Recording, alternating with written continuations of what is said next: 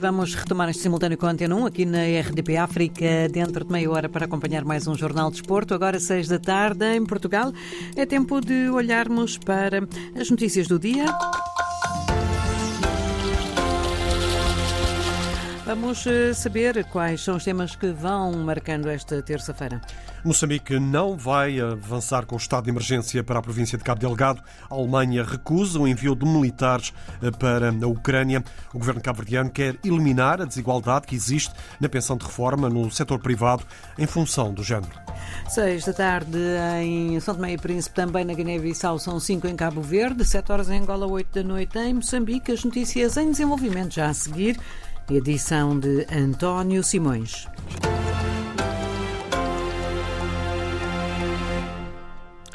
O Escritório das Nações Unidas para a Coordenação de Assuntos eh, Humanitários alerta para a possibilidade do alastrar da cólera nos locais de acolhimento dos deslocados da violência armada em Cabo Delgado, no norte de Moçambique, numa altura em que continua a aumentar o número de pessoas em fuga aos ataques e à insegurança na região. A OSHA avisa também que os estoques de ajuda humanitária eh, disponíveis estão drasticamente a cair. A agência eh, faz saber que há apenas 2 mil kits de alimentos disponíveis para assistir 10 mil pessoas por duas semanas, quando o número total de deslocados ascende a mais de 71 mil.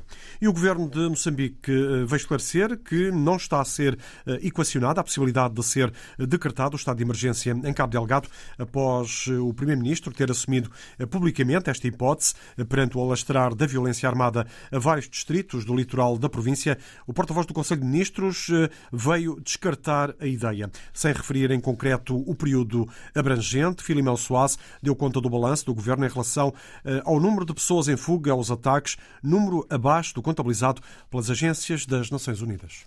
Nesta altura, nós falamos de cerca de 67.321 deslocados, o que corresponde a 14.270 famílias que, portanto, são consideradas como chegadas à, à província de, de, de Nampula e outras em outros sítios tidos como, como sendo mais seguros para as populações dentro da própria província de, de, de Cabo Delgado.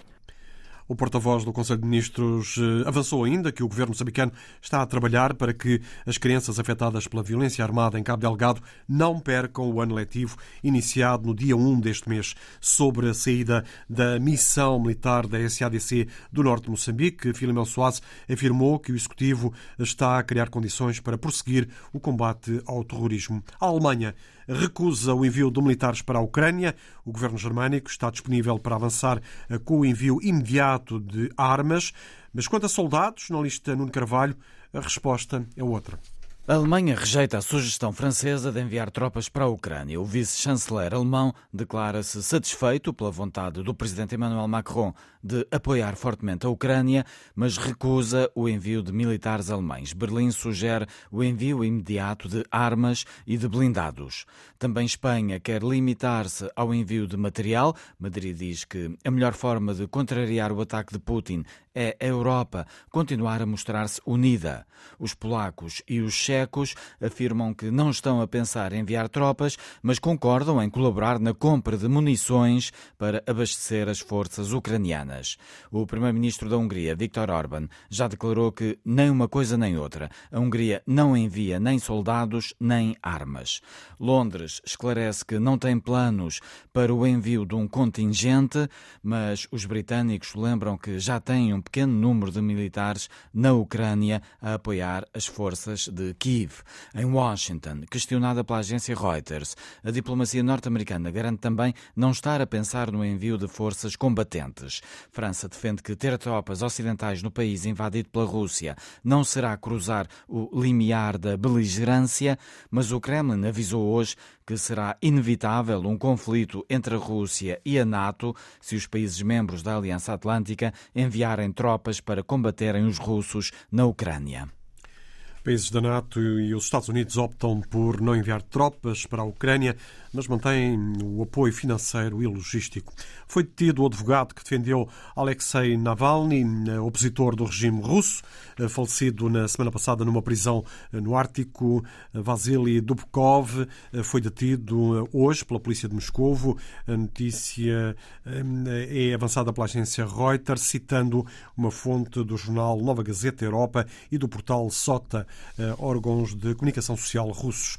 O governo angolano eh, corre contra o tempo para evitar que eh, a greve geral da função pública seja anunciada já a partir da próxima semana pelas confederações sindicais. As reuniões entre o Executivo e a União Nacional dos Trabalhadores angolanos e a Central Geral dos Sindicatos Independentes e Livres prosseguem. A Ministra da Administração Pública, Trabalho e Segurança Social, Teresa Dias, eh, fez já o balanço do que esteve em debate em sede de concertação social.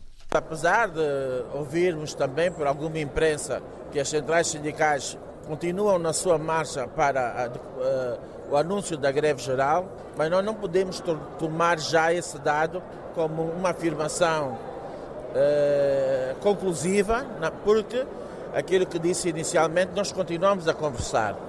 E, portanto, é um percurso. Temos tido eh, avanços e recuos.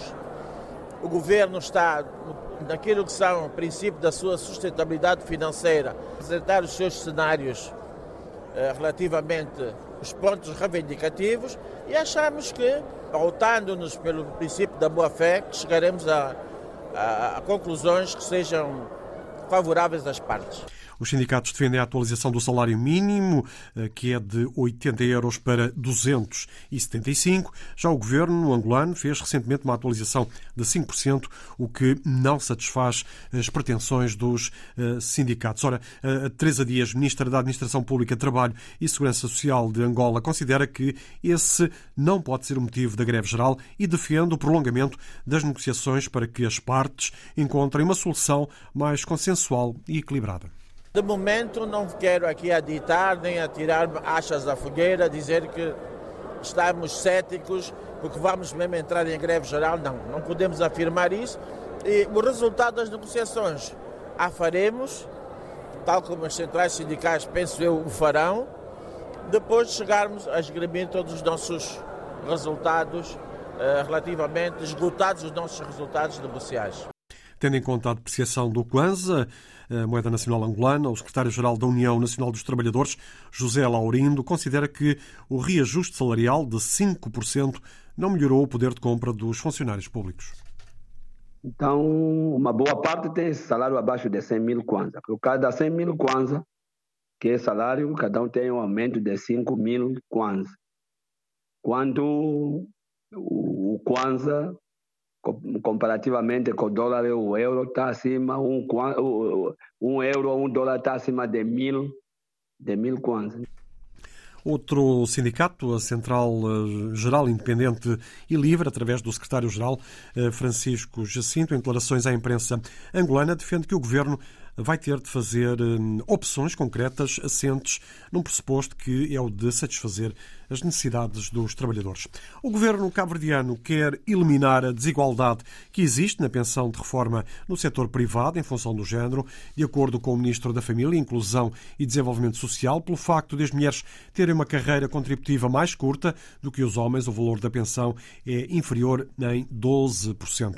Perante a situação, Fernando Elísio Freire dá conta que pondera aumentar aumentar a idade de reforma das mulheres por mais eh, cinco anos.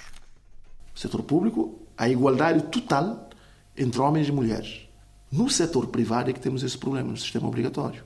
Que as senhoras chegam aos 60 anos, querem continuar a contribuir, mas a legislação diz que têm que ir para casa. E a própria empresa, também por vezes, tipo, pode forçar que essa senhora vá para casa. Quer dizer que a idade de reforma no setor privado pode passar igual ao dos homens. Para quê? Para que a vantagem seja a de diminuirmos os 12,5% a menos que as senhoras recebem de pensão.